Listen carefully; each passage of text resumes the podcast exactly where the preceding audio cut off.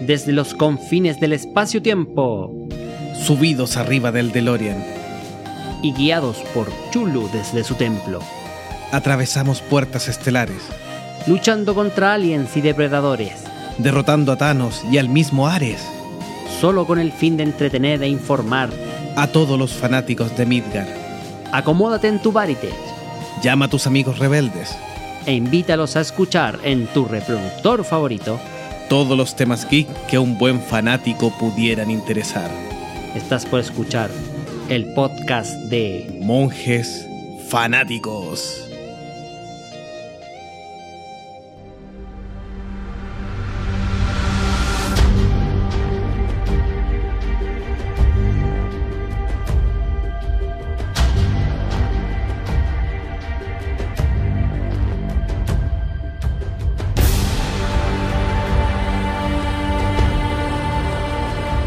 Hola y bienvenidos a un nuevo episodio de Monje Fanático. ¿Qué tal, qué tal, qué tal? ¡Uh! ¿Cómo vamos chicos? ¿Qué tal? Déjale. Don Jovito, ¿cómo está, amigo mío? Bien, Delagón, ¿cómo estás? Bien, bien, aquí estando, soportando el calor todavía del verano que no nos quiere abandonar y con un gran invitado en nuestro programa. Sí, tenemos nuestro amigo Julio hoy día que nos quiso acompañar en, en el programa ¡Bravo! de hoy. ¿Cómo estás, Julio? Bien, gracias, Jovito de Lagón. Gran Muchas experto, por invitarme. gran experto en cómics, eh, series y demás, así que va a ser un gran aporte en el temazo que tenemos hoy día para hablar y es la Capitana Marvel, el próximo estreno de mm, el Cinematic Marvel Universe, eh, eh, que aquí en Chile va a partir el 7 de marzo, pero en otros países sería el día viernes 8. Así que vamos a hablar todos los secretos que tiene la Capitana Marvel ahí eh, en sus cómics, el de origen. Vamos a hablar también de detalles de la película. Vamos a contar algunas cositas que se ha sabido hasta ahora, antes de que vayan a verla. Algo de lo que se ha ido colando ahí en los rumores. Es de los rumores, exactamente. Así que cuando ustedes digan nomás, estamos listos para empezar este programa Sí, pártanos contando ahí de, de Carol Danvers. de Carol Danvers. Mira, más que contar de Carol Danvers, si hay algo que empezar eh, par- por donde podemos partir contando sobre la Capitana Marvel, es con el tema del nombre. Y lo vamos a hacer bien cortito pensando en que también hay un tema con otro personaje que más adelante en otro episodio vamos a hablar con él, pero eh, que se topan indiscutiblemente por la similitud. Y es precisamente el Capitán Marvel, originalmente el Capitán Marvel Que que, ya tiene cambio de nombre, sí. que ahora se llama Shazam. Que fue por una decisión creativa de DC. Exactamente. Y que tiene que ver con el juicio precisamente que DC le metió a Fawcett Comics por el nombre de, o sea, por Capitán Marvel, debido a que este personaje de Capitán Marvel originalmente era muy similar, era, por no decir copia, que lo era, Estaba inspirado, inspirado. era una gran inspiración en Superman. Y DC Comics le mete el juicio a Fawcett Comics, que era la, publi- la publicadora, que en los años 40, luego de que saliera Superman y después el gran hit que todos conocíamos, Fawcett Comics sacó a, a Shazam, conocido como Capitán Maravilla para nosotros en español, pero Captain Marvel, también estaba en, en- en alza. Y, y Superman tuvo un gran bajón luego de que salieran los, los autores originales, Schuster y... Sí, dentro de las peleas que tuvo Claro. Schuster eh, con, con DC, que lo comentamos también en el especial en de el especial de Superman. Que se lo recomendamos. Shazam, o en este caso Capitán Marvel, como se llama en aquel entonces, estaba en, en punta y estaba eh, superando incluso en tiraje a Superman. Y fue cuando DC decidió meterle juicio por derechos de autor. Eso obligó a Fox eh, Comics a retirar el personaje de circulación, a lo cual años después de- fin- DC finalmente Termina comprando los derechos. de- comprando la editorial sí. completa, en realidad. Por eso es que adquirió el personaje pasadito de los años 50. Y quiso relanzar el personaje, aunque lo dejó ahí en el olvido un buen tiempo. Y fue cuando pasaron los años y Marvel se aprovechó un poquito del tema de que haya eh, de estos años perdidos que tuvo DC y decidió sacar un personaje llamado Capitán Marvel. No, es Capitán Marvel. Ma- claro, que, es- que en realidad se llama Capitán Marvel, pero era claramente el- el- utilizar La- el nombre. La fonética era la misma, claro. Exactamente, utilizar el nombre para esto. E Y- Inclusive dentro de los mismos cómics eh, le colocaban Capitán Marvel con doble R. con su doble intención en realidad. Sí. Porque a la larga, la gracia de haber perdido los derechos del nombre del, de- como tal, de Capitán Marvel, a DC le jugó en contra. Porque después cuando los quiso retomar, Marvel ya tenía los derechos anteriores y, y le, eh, y estuvo a punto de meterle juicio. Y ahí es donde tuvo la necesidad de C de cambiarle el nombre a Shazam. ¿Ya? Esa es la historia de Shazam. Pero esto Y con el nombre de Marvel. Claro.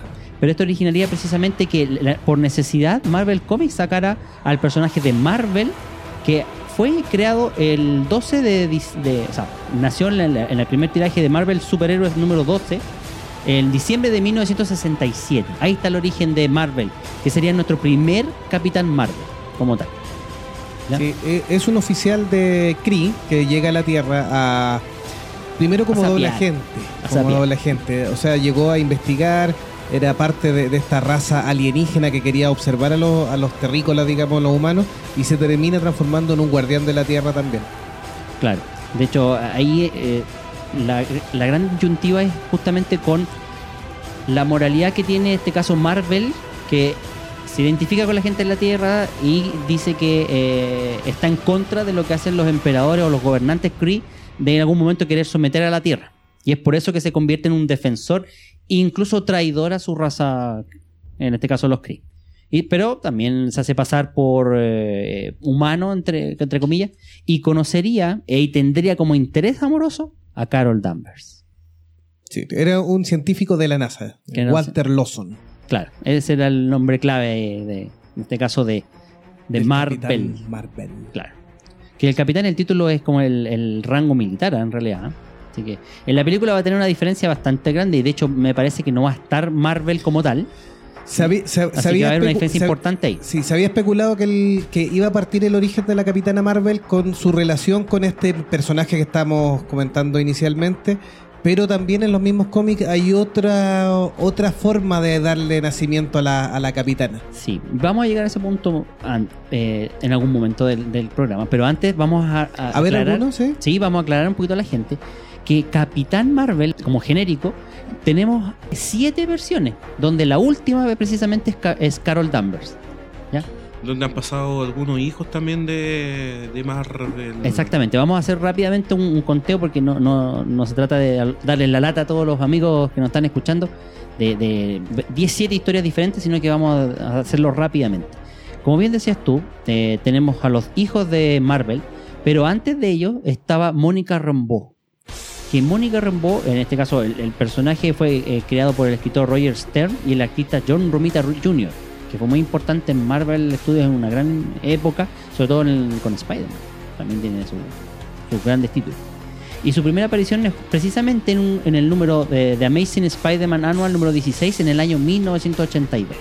Aquí, Mónica Rambeau es una teniente policía que tiene la capacidad de transformarse y utilizar cualquier forma de energía. ¿ya? Y esta, eh, esta policía, entre comillas, toma eh, el nombre de Capitana Marvel uniéndose a los Vengadores como parte del equipo. Sí, este, este es un héroe inicialmente afroamericano. Sí. Una morenita que, que viene de Nueva Orleans, que tiene mucho que ver con la cultura afroamericana también. y que tiene unos guiños en la película también, que la vamos a comentar más adelante. ¿Ya? Luego sería reemplazado por el hijo del Capitán Marvel, Janice Bell, para que Mónica Rambeau tome el, el nombre de Fotón. Nombre que también le van a robar, entre comillas, posterior, para finalmente convertirse en el superhéroe Pulsar. ¿ya? Pero esa sería la segunda, o segundo Capitán Marvel, Mónica Rambeau.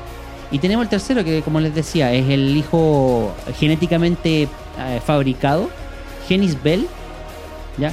quien hace su primera aparición en los cómics en Silver Surfer Annual número 6, en el año 93.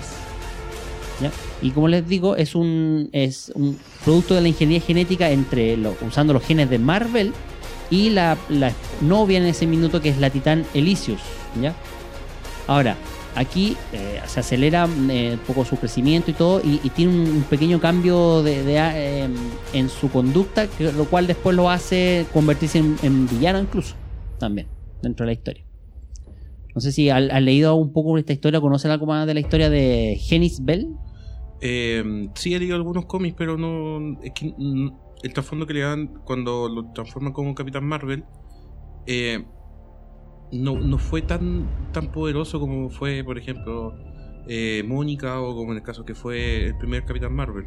Y fue por muy poco tiempo. Sí, fue un lapsus, más que fue una historia puntual, que es como para revivir a después a- al propio Marvel también. Sí, ahí se utilizó a él como, como canalizador para poder revivir a Marvel. Exactamente, ese es como el origen en realidad y el, y el hecho de por qué lo está usando el manto en, ese periodo tan cortito. Un detalle de, de esta historia eh, se explica en Original Sin cuando cuentan el, el gran pecado de la raza Kree.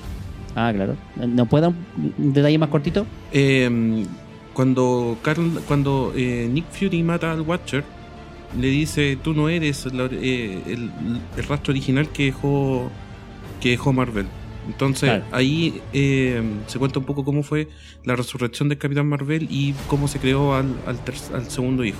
De hecho, todas estas historias son a nivel cósmico, o sea, hay todo una- un trasfondo que tiene que ver con que desaparece, se va a una dimensión negativa y en fin, así que un poquito más densa de, de entender. Sí, esto, esto recuerden que el episodio para que tengan algunos antecedentes en vísperas de ver la Capitana Marvel, que es lo que nos trae el MCU en este minuto. Claro. De hecho, de estas historias cósmicas viene la cuarta Capitana Marvel, que es Phyla Bell, que es precisamente una hija eh, generada por esto de un intento de resucitar a, a Genis, eh, luego de que fuese muerto, como, te digo, en una de tantas historias cósmicas, se genera una distorsión dimensional y en una de esas dimensiones eh, Marvel tiene una segunda hija que es Phoenix, Phyla Bell, perdón, y que también toma el manto por algún tiempo, no mucho tampoco, eh, como Capitán Marvel. También tenemos otra historia que sale de los orígenes de- de- del arco de Civil War, en este caso el retorno, eh, ya hablando ya un poco más del moderno, en el año 2007. Sí, yo quiero ver cómo va a, a pronunciar ¿Cómo este pronunciamos nombre. este nombre? Karner, que en realidad aquí la historia lo cambia. Eh, ya no es un agente Kree, sino que más bien es un agente Skrull que llega a la Tierra y se hace pasar precisamente al ver eh, que no existe Marvel. En este caso se hace pasar por, por el Kree Marvel para con el- tomando el manto incluso del Capitán Marvel en este aspecto. ¿ya? Ahora, como su condicionamiento mental resultó fallido, en este caso se le olvida su personalidad propia y se queda con la personalidad del Capitán Marvel. Entonces al final se convierte en aliado de los Avengers y- y en este caso combate a los propios Skrull invasores. Sí, es como un doble agente que sale fallido en realidad. Claro, que se le olvida que era, era Sí, lo, mismo que pasa con el Capitán Marvel original que se revela contra los Kree. En este caso, el Skrull se revela contra los mismos Skrull. Claro, exactamente, como que se le olvida un poquito. Ahora, hay otro Capitán Marvel que eh, para muchos también se le conoce como Marvel Boy, que es Novar, eh, también protagonista de Civil War, en este caso Jóvenes Vengadores, y que tiene un rol muy importante en, en lo que es Invasión Secreta, ¿ya? Pero que termina eh, un poco su carrera como Capitán Marvel cuando se une a los Vengadores Oscuros y se da cuenta que estos Vengadores Oscuros en realidad son puros villanos y no superhéroes. Y después pasan los John Avengers. Claro, y ahí quedan los Jones Avengers como definitivo, pero con otro nombre, ni siquiera como en este caso, y donde la misma inteligencia suprema le da el nombre, o sea, le da la, la tarea de ir a, a la Tierra, eh, ser un protector más, y ahí cambia su nombre a, adivinen, protector. Claro. Eh, sí. original. ¿ah? Yo, yo, me lo imagino como Schwarzenegger, así con, con el estilo Terminator, pero. Que el Schwarzenegger tenía una película que se llama, el- no sé si era El Protector. Algo así era. Porque no era el protegido con Bruce Will, eh, otro. así es. Y bueno, llegamos por, por último a Carol Danvers. La más importante en este minuto, porque yo creo que ella ya va a tomar el manto principal y los otros van a pasar a ser como parte de la historia en los cómics, pero con el empuje que va a tener cinematográficamente hablando, es probable que se vuelva la más icónica de, la, de los Capitán Marvel. Claro. De hecho, eh, en todos los años de creación, eh, Carol Danvers, mejor conocida como Miss Marvel en, en sus comienzos, recién en el año 2012 eh, tiene la reivindicación de su historia y adquiere el, manto definitivo de Capitán Marvel. Cosa que ya vamos a contar. Sí, hay que recordar que él ella aparece, como decía De Laguna al principio, dentro de la primera historia de Marvel, o sea, se- ya nos tenemos que retrasar hasta el año 67 aproximado. Eh, y en un principio hacía muchas las veces a- haciendo una analogía con lo que era Luisa Lane para Superman. Claro, era como el interés amoroso de Marvel. Y como justamente trabajaba en la NASA con este doctor encubierto, que era la personalidad secreta, o sea, la persona, personalidad Humana. hu- humana de Marvel. Claro, hacía de la damisela en apuros, un poco la persona que había que rescatar, eh, un apoyo para la historia de, original del Capitán Marvel. Y, pasemos de lleno a, la historia de Carol Danvers, que es la más rica en, versiones y en otras historias, ¿no verdad? Claro. Bueno, debutó en la década de los 60, concretamente en Marvel Superhéroes número 13, en marzo de 1968. Ese fue el cómic donde apareció por primera vez Carol Danvers, ¿ya? Creada por Roy Thomas y Jim Collan. Eh, en este caso, ella era una coronel de fuerzas especiales, la Fuerza Aérea, perdón, de los Estados Unidos y jefa de seguridad de una instalación de la NASA en Cabo Cañaveral, que es justamente el lugar donde trabajaba con el, el doctor Walter Lawson, el alter ego humano de Marvel. Marvel, del Capitán Kree Marvel, ¿ya? Ahora, sin embargo, como les decíamos, eh, su rol ahí era mínimo, la damisela del apuro, la típica persona que había que salvar.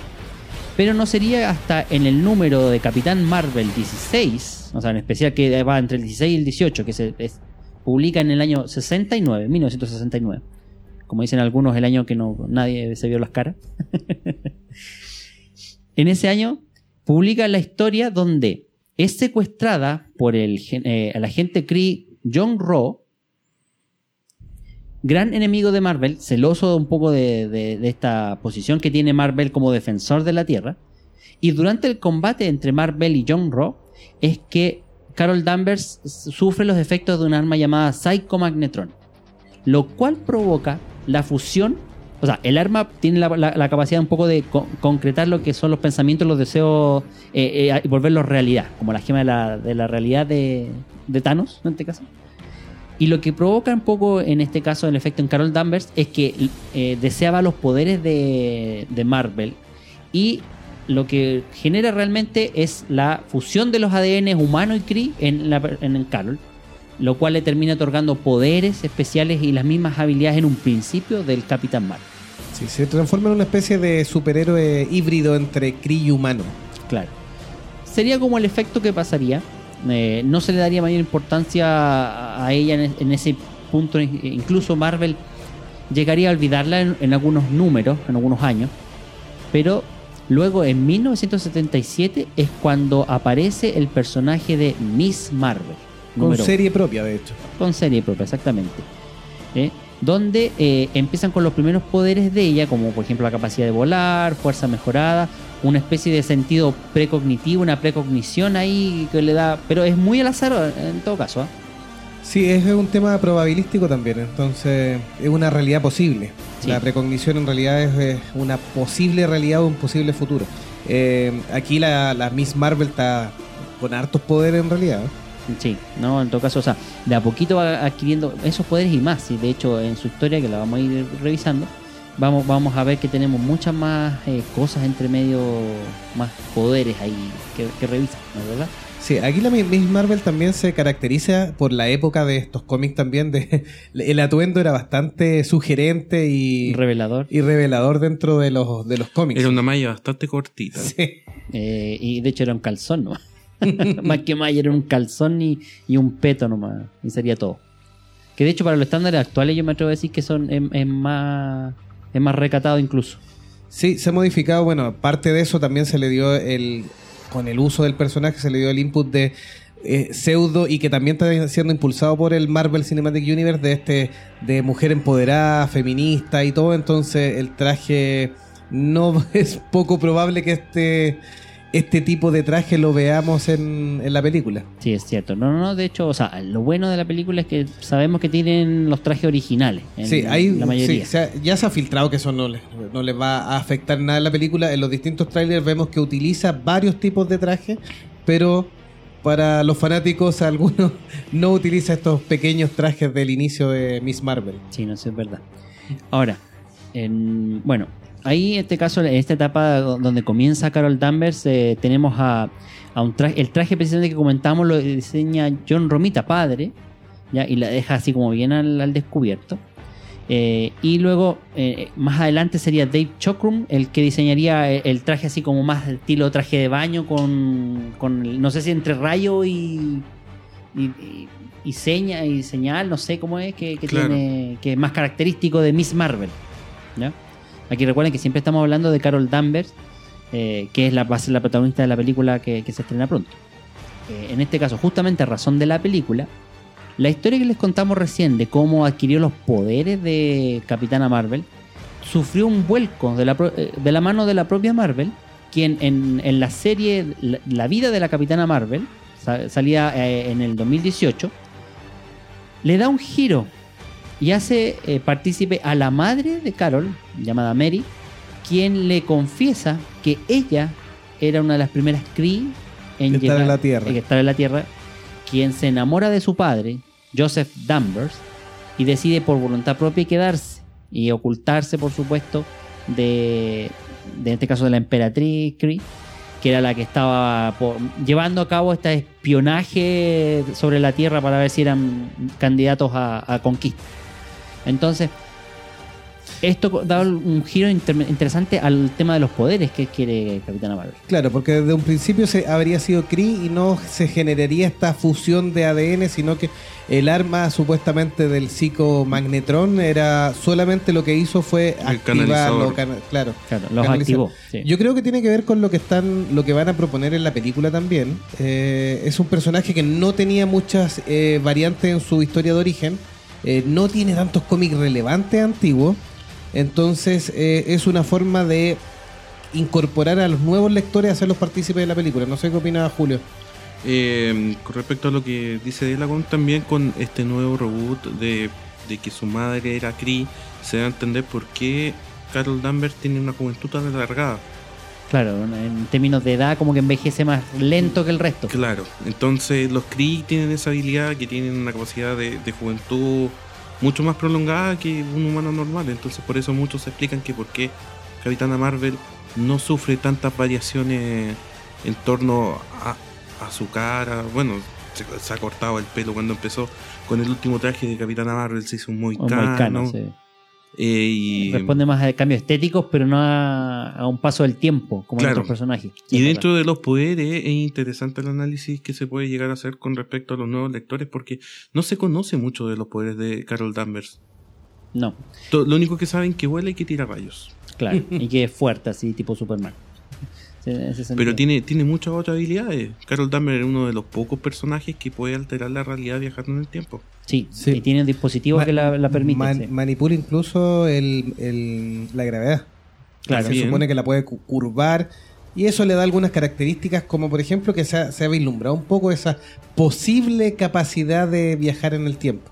Sí, lo bueno es que durante los cómics, como ha, ha tenido diferentes etapas, han habido eh, momentos en que se ha explorado el cómo ha ganado habilidades y las ha perdido también. Pero es verdad lo que dices tú, Julio, que en el sentido de que no se le define, se le encasillan poderes específicos. sino Uno, que- uno también de los detalles que, que en el cómic cuesta que encontrar una, una razón es por qué cuesta tanto herirla. Ah, claro.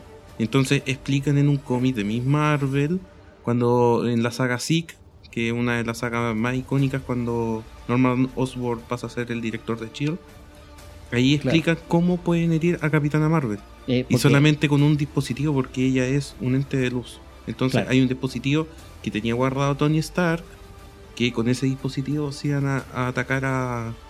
Podían dañar a lo que era la Capitana Marvel, bueno, Miss Marvel en esos días. Claro, en ese tiempo, sí. De hecho, eh, esa historia vamos a contarla un poquito más, más reducida también, pero ahí eh, Norman Oscorp eh, no solo se convierte en director de Shield, también funda una, una división aparte también. que se Crea llama su- sus Vengadores. Sus propios Vengadores, sí, es verdad.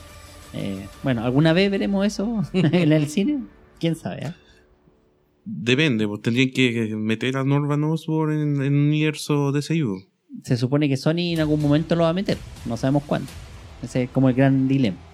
Ahora, Sí, hay que ver varios, varios qué es lo que comparte o no con el MCU, porque hasta ahora solo han compartido Spider-Man y Venom ahí quedó flotando en el aire. que sí, que no. Que sí, que no, y bueno. tal vez el no. bueno, pasemos a, a- a un poquito a hablar un poquito más de eh, Carol Danvers como personaje. ¿Cómo la han descrito los cómics en- en- a través de los años? Y que van a tomar un poquitito de la película, por lo que, Eh, por lo que va a contar un aquí. poco esa es la importancia Y, que sí. tiene que ver. Este punto es fundamental para que vayan viendo cómo van a mostrarnos el inicio al menos de, o, o a través de flashback, porque no sabemos bien la, cómo se construye la película, pero a través de flashback, la historia inicial de Carol Danvers. Sí, o sea, la película, un poco, bueno, es el motivo de por qué nosotros hicimos este episodio. Se supone que va a reseñar eh, a una capitana Marvel ya madura, eh, entrenada como parte de una fuerza llamada Star Force, y que eh, en algún incidente en la Tierra pierde la memoria y aparece aquí el personaje de Nick Fury, quien la va a tratar de ayudar eh, en este modo a encontrarse quién es. Ahora, en los cómics, Carol Danvers era un ex piloto y agente de la Fuerza Aérea eh, que siempre eh, tuvo el, el sueño de llegar al espacio y por eso decidió trabajar y llegó a ser empleada de la NASA. Cuando niña, como les decía, soñaba con ser astronauta, explorar el cosmos, pero había sido frustrada por sus propios padres, quienes decidieron que su hermano mayor eh, entrara a la universidad en vez de ella.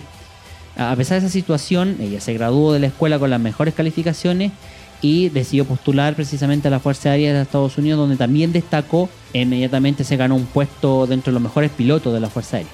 Esto también ya se ve en los trailers eh, que va a destacar mucho esa parte eh, de la Fuerza Aérea, eh, que también tendría un rol dentro de la historia. Ahora, cómo lo va a contar, no lo sabemos.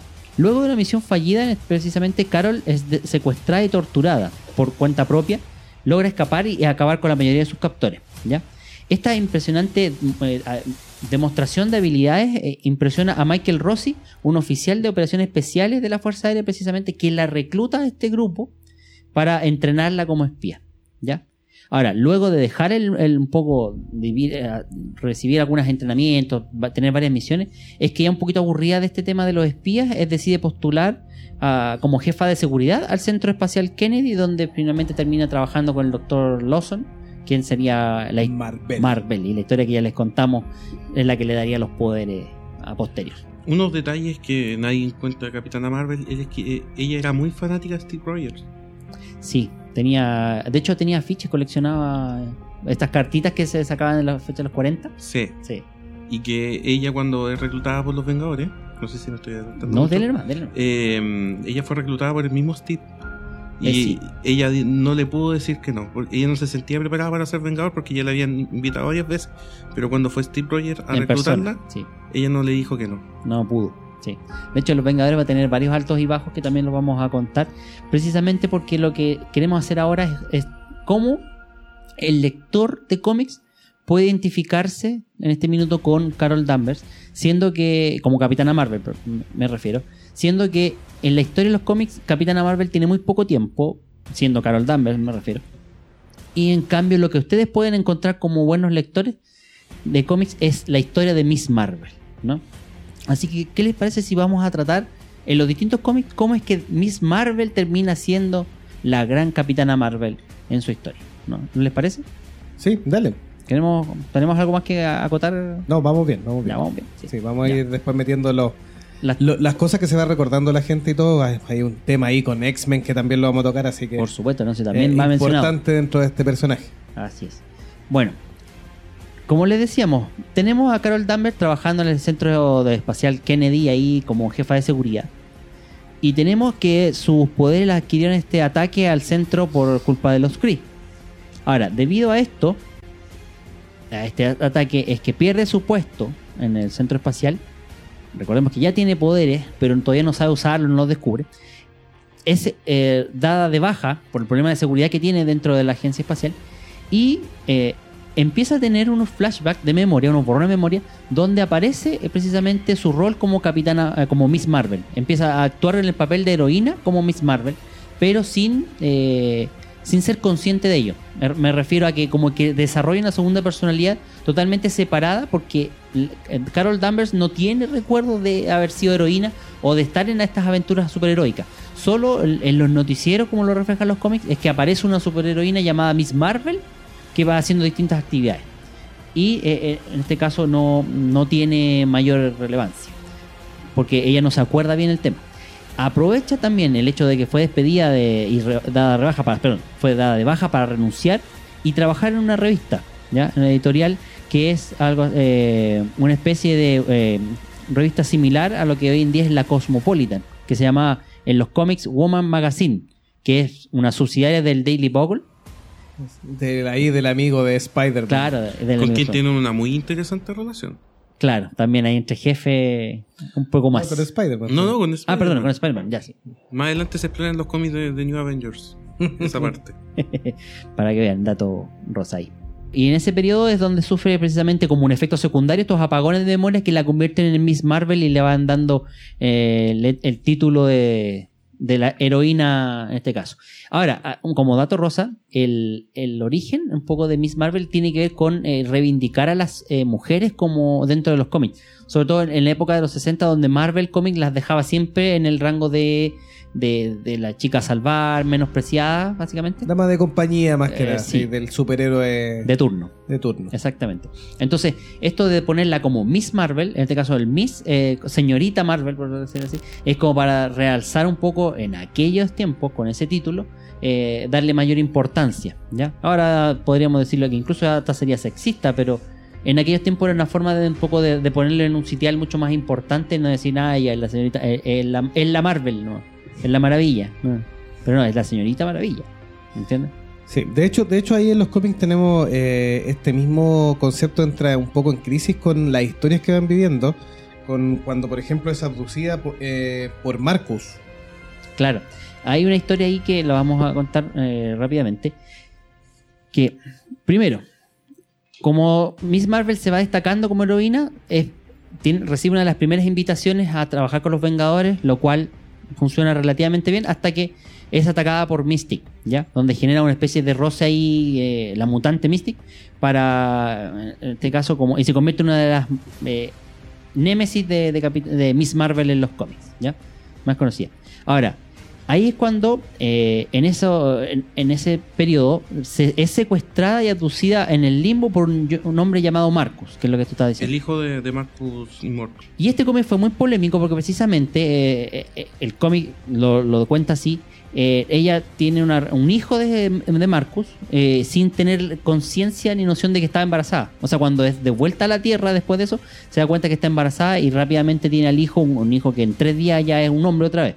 O sea, siendo una superheroína que trataba de ser progresista, más feminista, se le da una historia donde es precisamente violada, poco menos. Abducida, violada y, Eh, exactamente. y, y lanzada. y lanzaba a su suerte nomás. Y los Vengadores, que en ese minuto era parte del- de ese grupo, para más remate, los tipos como que la dicen, ya, oye, ojalá que te vaya bien nomás. La dejan Sí, botada. porque en, en los momentos cuando ella fue abducida por, por Immortus, eh, ella misma fue por propia voluntad que les dijo a los Vengadores que se iba. Sí, pues me voy, me retiro, porque estaba indignada con lo que pasó. Y los Vengadores fueron como, ya, ok, que te vaya bien, chao. En vez de ayudarla, incluso creyeron que, que se estaba yendo, o sea, se había ido pues, de los Vengadores por voluntad propia, pero creyeron que eh, estaba con Marcus porque quería estar con él, siendo que el otro la había engañado, le había engatusado para que se enamorara a la fuerza de, de Marcus y así tuvieran este, este hijo que a la, a la larga resultó también fallido y terminó muerto. Realmente terminó esa historia para mal. Ahora, habíamos hablado de que en una etapa posterior, logrando recuperarse un poco de las secuelas de esta violación, por decirlo así, es que eh, trata de recuperarse Carol Danvers de, de estas heridas y todo, pero o- ocurre que es atacada por la mutante Rook, que es hija adoptiva en este caso de Mystique. Sí, aquí todos los fanáticos de, de X-Men o los que vieron la serie animada inicialmente, es el primer recuerdo más eh, completo, no de los fanáticos de los cómics, por supuesto, ahí ya hay mucho, mucho más conocimiento, pero el fan más promedio, eh, en lo cual me incluyo inicialmente, vimos el, a Miss Marvel aparecer en X-Men, en la serie animada, y muestran cuando Ruch le quita, o Titania en español, le quita los poderes a Miss Marvel. Todos Claro. los poderes. Todos los Todos poderes. los poderes. Sí, porque Y- la- y- y no solo los poderes. Sí, recordemos que Ruchet eh, tiene el tema de al tocar copia o adquiere los las poderes. habilidades. Sí, pero hace el contacto demasiado tiempo y con un poder todavía de ella no bien controlado Exacto. y termina robándole Toda la casi memoria. toda la memoria y todos los poderes. Sí. A tal punto que necesita la ayuda de Charles Xavier, quien la coge para tratar de recuperarse tanto físicamente, o sea, termina recuperando sus poderes, pero para ver si mentalmente eh, Charles es capaz de recuperarle los recuerdos que también perdió. Sí. Pero ah, deja un pequeño efecto ahí donde la capitana Marvel como que está un poco disociada de sus sentimientos. O sea, Es un poco como, ah, claro, la empatía de lo que está haciendo es como aparte, hace los poderes porque sí. Sí, no es cierto. Así que saludamos a Felipe Tapia que está en la transmisión ahí que menciona lo de las tarjetitas será un punto en común con el agente Colson. Sí, en, en Avengers en la primera, eh, que es muy bien utilizado por Joss Whedon, el agente Coulson. La Eh, tarjetita eh, que era eh, fanático sí. del Capitán. Eh, y es lo que lo hace a los Avengers eh, unirse, que es uno de los puntos fundamentales. Recordémosles que en la película también, aparte de Nick Fury, que va a salir más jovencito, el agente Coulson también tiene una participación ahí eh, interpretado por el actor Clark Gregg. Sí, también volverá. Bueno, y también nos dice Felipe Monjes, no sé si han visto el, el hype que se ha armado por Terry Crew. Eh, eso lo hizo un fanático, en todo caso, que lo caracterizó como JJ Jameson, sí, sí. Que podría ser un buen casting, porque el parecido, al menos como lo caracterizó este fan, eh, se parecía bastante al, al dibujo de los cómics. ¿Qué les parecería ver a Terry Crew como. Puede ser una alternativa para darle el gusto ahí a los fanáticos. Claro. bloqueo, bloqueo. Bloqueo, bloqueo. Claro, ¿cómo diría? Parker. Foto, foto, foto, foto. no sería mal. Bueno, ahora, estando bajo el cobijo de los X-Men y de Charles Xavier, es que precisamente tiene una gran aventura con este grupo que se revela en la historia de Uncanny X-Men 1900 o sea, 164, donde tanto Danvers como el grupo de los X-Men son secuestrados por una raza alienígena llamada los Brood. Aquí, Carol Danvers la utilizan por sus poderes para experimentar y ver qué, habilidades tiene. Y de hecho la someten a, lo- a- a un- a una especie de rayos acá para tratar de. a los rayos de una. Eh, Un agujero blanco. Agujero blanco, exactamente. Lo cual le otorga los poderes y la eleva a niveles cósmicos. A tal punto de que esos poderes nuevos, que es un poco lo que conversaba Julio que en este minuto del tema del alcance de los poderes, la eleva con más poderes todavía, la capacidad de volar, de, llegar a di- distintas dimensiones, incluso, lo vamos a ver después, eh, le da la posibilidad de, absor- de absorber todo un sol y contenerlo. ¿ya? Y en este minuto es donde pasa como a adquirir la personalidad de binaria.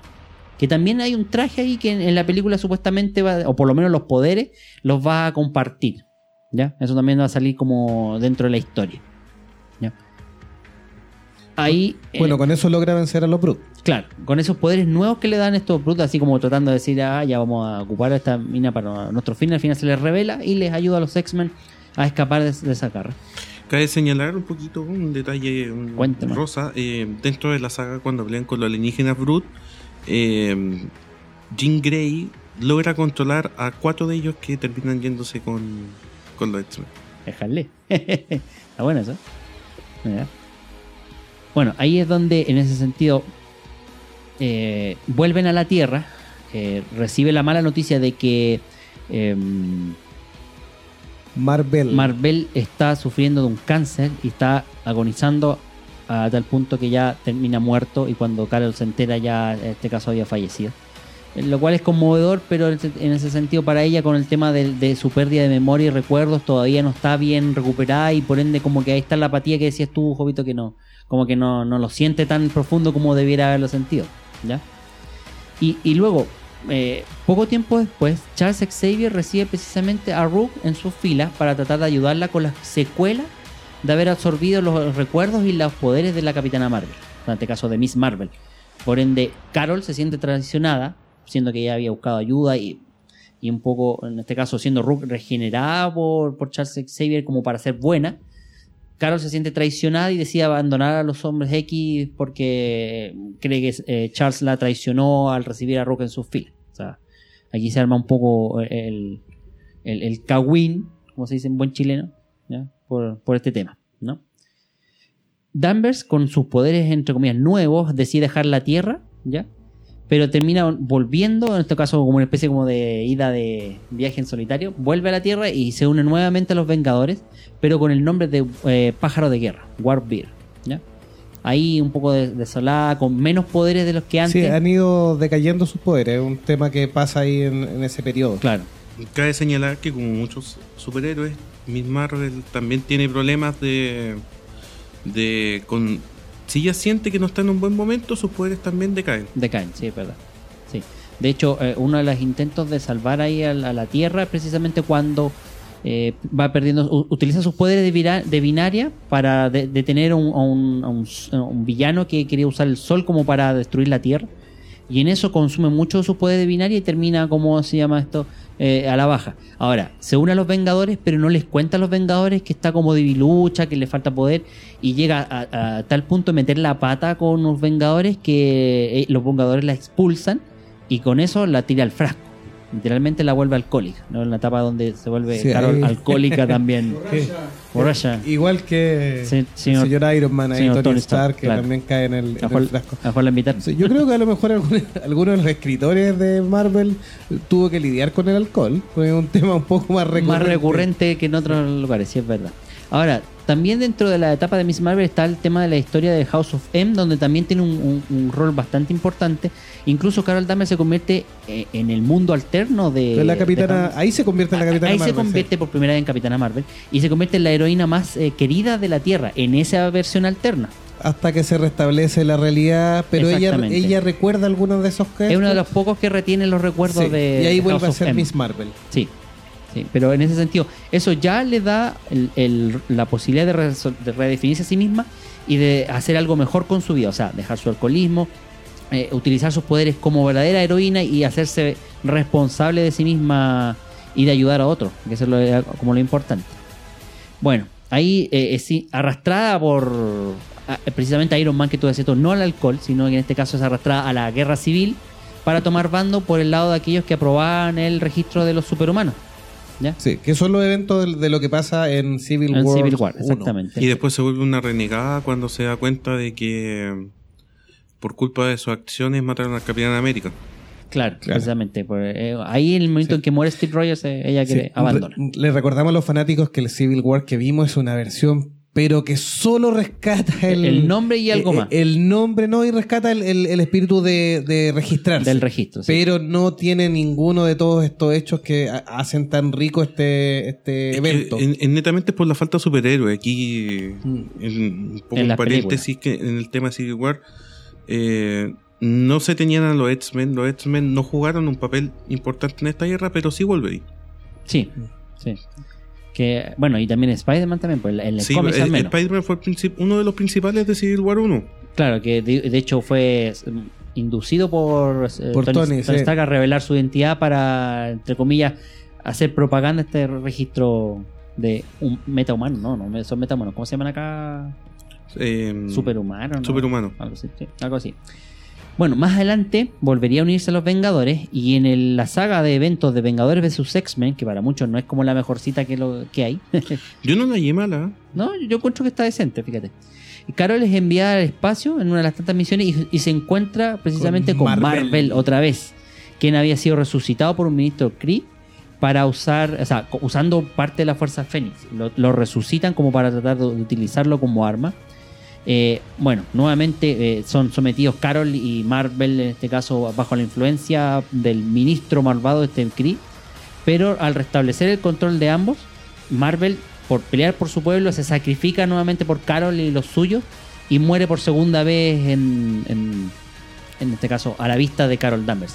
Y es ahí, ya en esta segunda sacrificio, donde Carol se iden- identifica finalmente con el legado de Marvel y decide a, a tomar de lleno y con total responsabilidad y cordura el manto de Capitana Marvel, usando los trajes incluso y todo, todo lo demás. Sí. ¿Qué, qué es lo más cercano a lo que estamos o que vamos a ver ahí ahora en la, en la nueva película del Marvel Cinematic Universe? Claro, de hecho, e- ese, ese evento ocurre en el Capitán Marvel volumen 7 del 2012 precisamente, que es el inicio, gracias al eh, a la guionista Kelly Sue eh, de Connick, donde inicia sus pasos como la verdadera Capitana Marvel en los cómics, ya dejando el manto de Miss Marvel, que ahí lo tomaría otro personaje que también tiraría hacia arriba, que es Kamala Khan. Ella pasaría a ser la, La Miss Marvel, la Miss sí. Marvel, la segunda Miss Marvel Es la hindú. en la Sí, hindú. en la hindú, que tiene como el poder de extender sus miembros y agrandarlos. Así que. Es como Elastic Man. Claro, Sí, es como pero- Elastic Man. Eso suena mejor. Pero, Sí, porque se va a que el miembro. Miembros pero, superiores. pero un detalle, ella es inhumana. Ah, ahí está. ¿eh? Eh, El gran detalle, no menor, ¿eh? Así es. Sí. Ahora, en el mundo real, ¿cuál es el legado que tiene la Capitana Marvel? Eso es interesante mencionarlo. ¿ah? Como les decía yo, en los 60 ya se había convertido en un icono feminista, con, que lideraba la bandada de superheroínas con toda She-Hulk, Tormenta, la misma Phoenix, que en algún momento se convirtió en buena y después pasó a ser mala, y muchas otras heroínas que Marvel trató de lanzar como para reivindicar en la posición feminista Femenina en los femenina, cómics, mejor sí. dicho, en los cómics, exactamente. Pero esta, este cómic del 2012 precisamente hace que los fanáticos que, se, que seguían a Carol Danvers por primera vez se unieran en torno a la lectura y ayudó a impulsar, sobre todo en, la- en el público femenino, precisamente las ventas de cómics y lectura de cómics eh, en este grupo etario. A tal punto que se formó un grupo llamado los Carol Corps, que son como los seguidores más acérrimos de, la Capitana Marvel.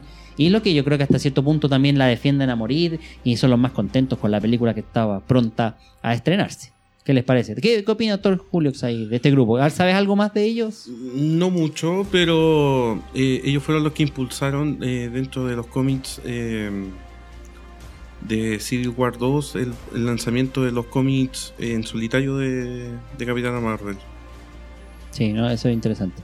Felipe Tapia nos dice que es verdad que en un episodio de la X-Men, de la serie de X-Men, explican como Titania, O pícara. o Pícara, como se ve- bueno, acá en Latinoamérica era Titania, pero Sí, en, en en España España, era era Pícara. Pícara. ¿sí? Eh, precisamente obtiene los poderes de la Capitana Marvel ahí, que también hace su aparición así como en ese flashback. Sí. Y ya entrando a lo que a lo, a lo que viene en la película, ya tenemos más o menos todo lo que Julio y Delagun nos han contado de los cómics. Eh, no tenemos muchos cómics más eh, espectaculares dentro de esto. Está muy asociado a toda la historia de Marvel, pero no con cómics individuales o con sagas tan importantes como tenemos con otros héroes, por ejemplo. Eh, pero ya lo meten al Marvel Cinematic Universe, eh, decididos a tener un personaje femenino fuerte. Eh, a lo mejor con una, para algunos fanáticos también con una idea errónea, por ejemplo, no darle, haberle dado primero una película a, a la viuda negra. Claro. Y toman también con la elección de qué actriz puede personificar a este, a este personaje. Y rescatan a Brie Larson, que venía em, de una muy buena recepción con la película The Room, ya nominada al Oscar, por supuesto, y, mm, y quieren obtener de peso. Además, ella ah, sale en algunas películas de comedia, lo cual muestra cierta versatilidad dentro de esto, que es lo que quieren mostrar con la Capitana Marvel. Un personaje femenino fuerte, pero también que sea gracioso y alegre. Con, sí, la, la isla, La isla Calavera. Perdida, La isla Calavera, perdón, sí, que está dentro del. Con, Con Tom Hiddleston. Tom Hiddleston, que está dentro del mundo ahí de lo que puede hacer Godzilla también. Así Claro, que- la el estreno de esa película de Sí, así que puede, sí, puede que salga dentro de esta saga, todavía vuelva a salir la Brie Larson, pero ella se, se termina desi- designando como la Capitana Marvel. Claro. ¿Qué más podemos contarnos de él? ¿Cómo sería la entrada de, de Capitana Marvel ya al MCU? Hablando de- derechamente de las cosas, de los rumores de la película. De la... Eh, la están vendiendo como la segunda Vengadora, sin, sin tener ninguna aprobación ya que es parte del grupo de los Vengadores. Eh, el merchandising en algunos países la está vendiendo ya como que ella es, Es la segunda Vengadora antes del Capitán América. Vamos a conversar más adelante, un poquito más adelante las teorías de cómo debería resolver Endgame el tema de Capitana Marvel, que apuestan todas las fichas que ella va a ser la salvadora. Eh, y no hablemos de los viajes en el tiempo, pero sería como lo más lógico. Eh, por lo que conversábamos, esto de los poderes y, y- y su historia, cómo se revela. Sí, y ahí, bueno, de ahí, de ahí se empiezan a, a revelar los actores que van dando vida. eh, y ya la última semana se ha revelado que, por ejemplo, el personaje de Jude Law, que inicialmente Se creía que era. se creía que iba a ser Marvel. Que Exactamente. todas las fichas apuntaban a que iba a ser Marvel, pero ya el estreno para la prensa dicen que no es Marvel. No, Sí, no. De sino hecho, que eso sería John Rock.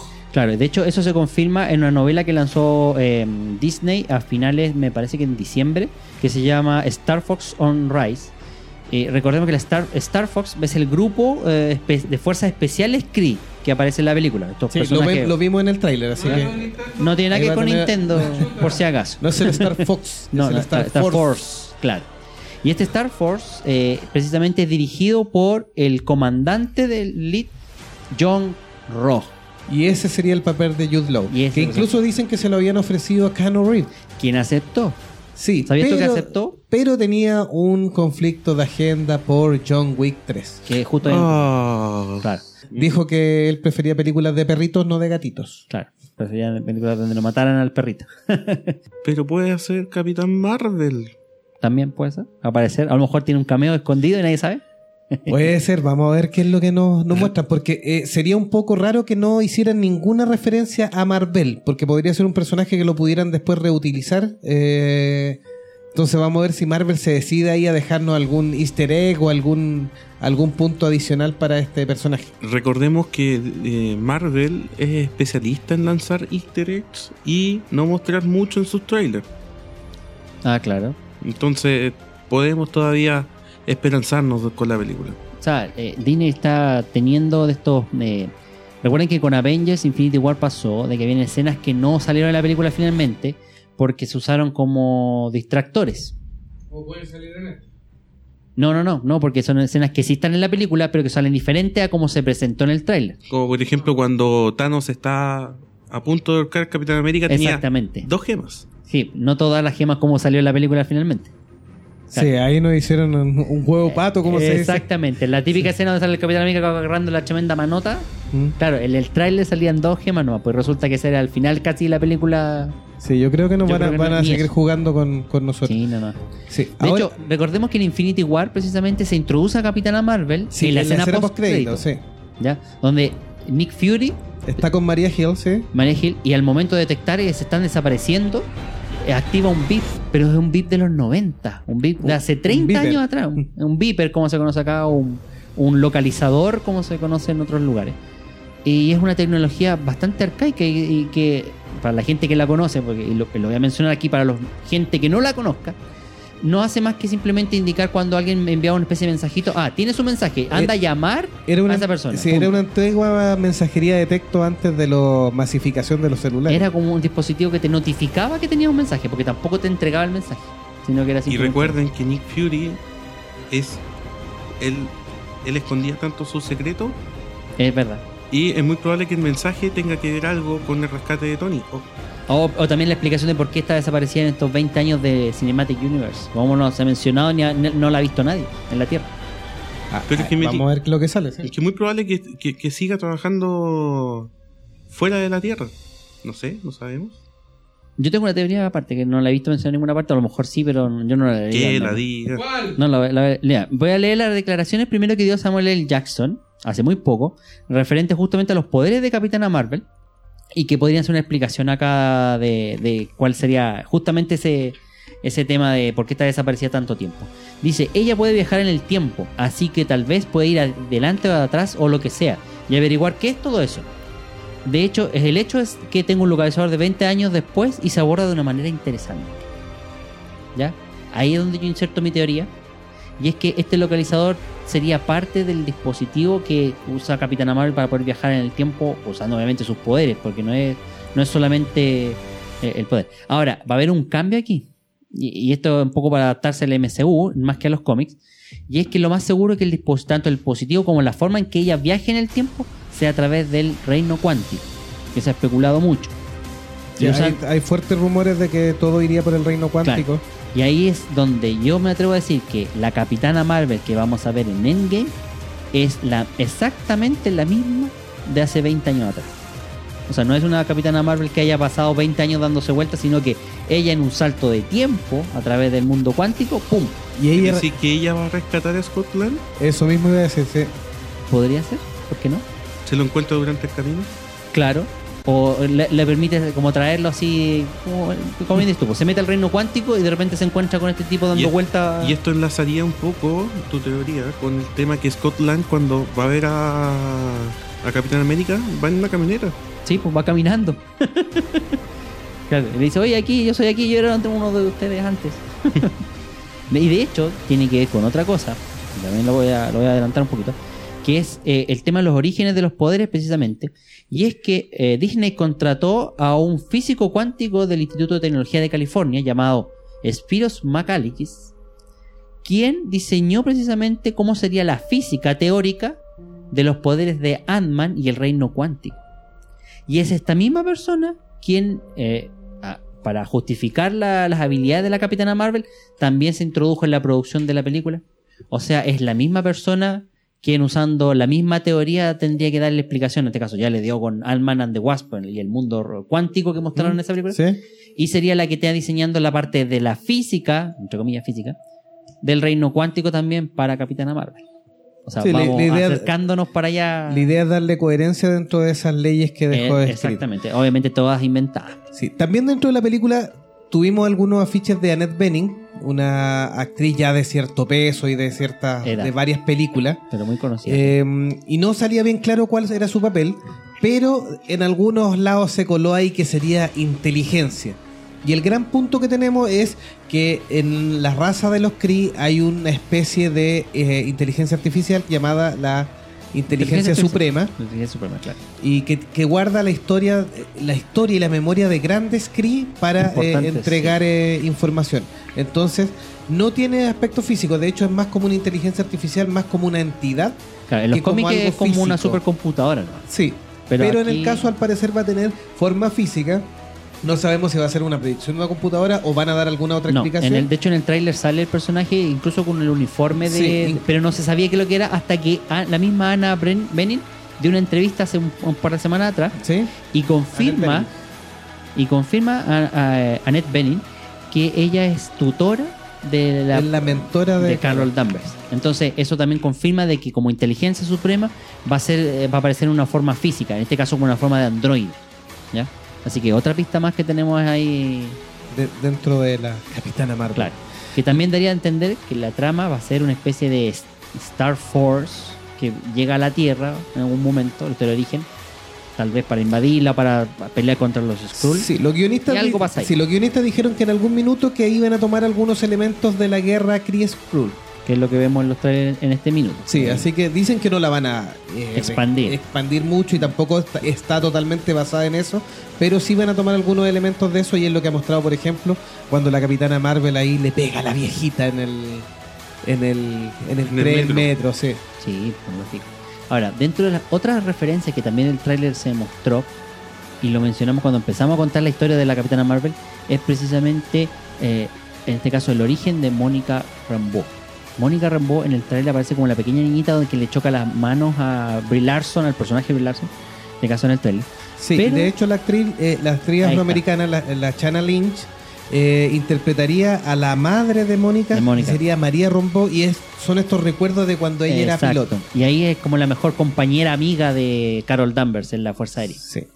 Y también, siguiendo esta, esta línea de, de- de avión, en los cómics, em, la Capitana Marvel tiene una mascota que es un gatito, Que se llama que se Chewie. Chewie, en honor a- Chewie, a Chewbacca, porque era una gran Exacto. fan de Star Wars. otra referencia a los 90.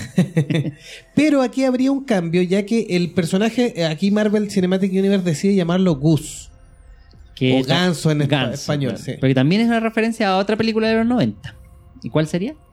Top Gun. Top Gun. El, Más relacionado con los aviones, ¿eh? Sí. Y con todo el tema... sí. Precisamente, por- un poco para ligarlo más por ese lado que por. ¿O Star le estarán haciendo promoción a Misión Imposible? O a Top Gun 2. el- A Top Gun 2, sí, se viene. Que se viene. eh, voy a hacer. Sí, ahora este gatito tiene varias eh, cualidades. Inicialmente, de hecho, no es un gato, es una gata. Claro. Eh, y no es una gata común, sino No es que una es una especie extraterrestre que toma la forma similar a un gato ter- terrestre y sería un flerken. Claro. Una, una especie de, de ser extradimensional, capaz de en su boca albergar dimensiones, dimensiones. de bolsillo. Bueno, un datito rosa también lanzado ahí. eh, en base a eso se creó al gato que es linterna roja. En... Ah, mira, De es los un- linterna roja. sí. una copia. Sí, es una copia. Es una copia, para ver. Algún día haremos un especial de copias entre DC y Marvel, porque hay muchas historias. No, basados, sí. Bastante interesante ahí. Hay estas historias de cuál es, quién copió a quién. En teoría dice, todos los, los DC dicen, no, Marvel nos copió a Nos nosotros. Nosotros fuimos primero, ellos vinieron después.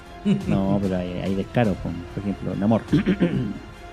Claro, Namor. Namor, por ejemplo, Namor fue primero. ¿no? Bueno, ahí hay Pero- de todo. Hay que pues, un, pero- un capítulo largo Claro. analizando. Demos, ya, dimos uno para Marvel, pero demos otro para DC. Patrol. Deadpool Patrol. No, Deathstroke. Doom Patrol. No, Doom Patrol. Digamos Doom Patrol. Doom Patrol. Dejemos la caca. Doom Po- Patrol. Paw Patrol. No, Doom Patrol. No, y hay mucha gente que piensa que está Deadpool primero antes de Deathstroke. Es verdad. No, y de Deathstroke es el más. O sea, Deadpool es el más descarado porque es reconocido que es homenaje a Deathstroke de DC. E inclusive, el mismo Deadpool en algunos cómics me dicen, Sí, siempre me comparan con Deathstroke y yo soy mejor. claro. Pero bueno, eso está totalmente permitido y lo saben ambos lados. O sea, Otro de los, de los actores que tenemos, bueno, es la aparición de, de Gemma Chan que va a ser también ahí, va a tener un papel y se va a transformar probablemente en una de las villanas de la cinta. Ah, claro. Eh, Talos el Indómito, un Skrull, interpretado por Ben Mendelssohn, que la historia es, es un Skrull de los pocos que no tiene habilidad de cambiar formas. Claro. También va a estar Roman. Roman del- Ronan el acusador. Sí. ¿Roman? ¿Roman? man? Ronan. Ronan. Ronan, Ronan, el Ronan el acusador. acusador. Sí, porque como la película transcurre antes de los eventos de mm, Guardianes de la Galaxia, Galaxia. a- aparecería Ronan y aparecería el morenito que es el guardia de Ronan. Sí, también. Ahora, ¿lo veríamos enseñando algún paso de baile? es la pregunta del millón. Ya no lo ensayó porque por algo le ganó Star-Lord. Exactamente, porque ya Te saben reto por- un duelo de baile. Claro, y otro, ¿qué? duelo de baile con cuchillos. Dentro de, de los Skrull, ¿creen la posibilidad de que salga el Super Skrull, por ejemplo? No. No. ¿No? No, no, no. No, porque, No, porque le faltan los cuatro fantásticos. pues acuérdate Sí. que el Super Skrull. El, el- el- Copió- el inicial es copia de los poderes de los Cuatro Fantásticos. Sí, pues. Mientras no aparezcan los cuatro fantásticos, no puede aparecer Super Skrull. No, y de hecho todo apunta a que el tema de Secret Invasion, que es como la línea que quieren seguir en la fase 4, muchos rumores dicen eso, eh, estaría dependiendo precisamente de cuándo los cuatro fantásticos se incorporen al, al tema. Que es lo más complicado que tiene Disney dentro de la compra con Fox. Porque eh, los cuatro fantásticos están medio pie afuera del, del- del trato. Pero eh, es parte.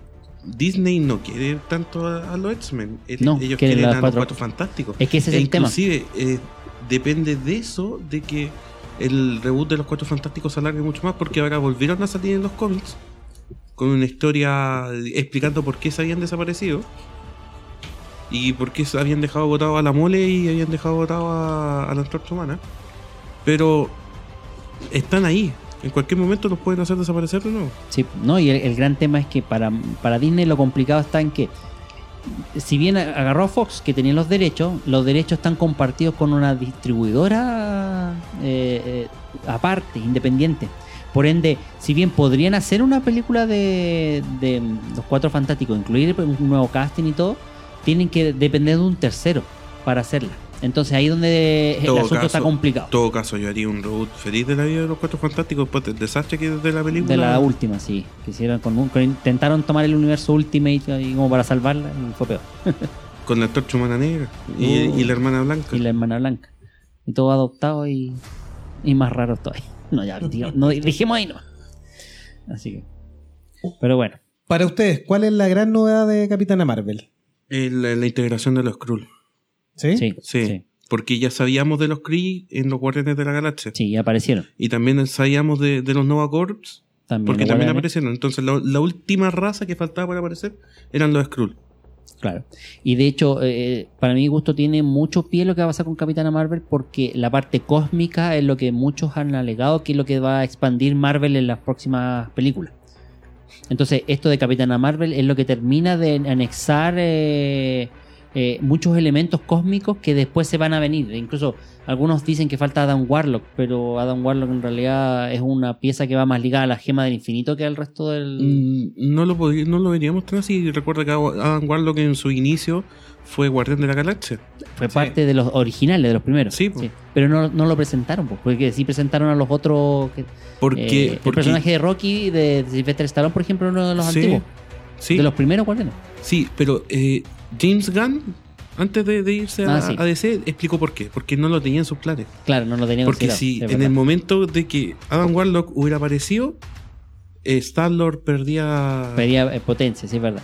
Por eso te digo que lo tienen medio así como bajado, porque incluso con esta cuestión de la presentación del capullo, que todos decían Adam Warlock, lo terminaron como bajando, o sea, metiéndolo en el saco del olvido de las cosas que Marvel anunció, pero nunca ha tomado. Pero lo puede tomar. En Eso cualquier sí. momento se puede venir. es verdad. Sí, acuérdense que nos falta Guardianes de la Galaxia 3. Hay que ver cómo cierran ahí el ciclo. Pero en estos momentos hay un puro guardián.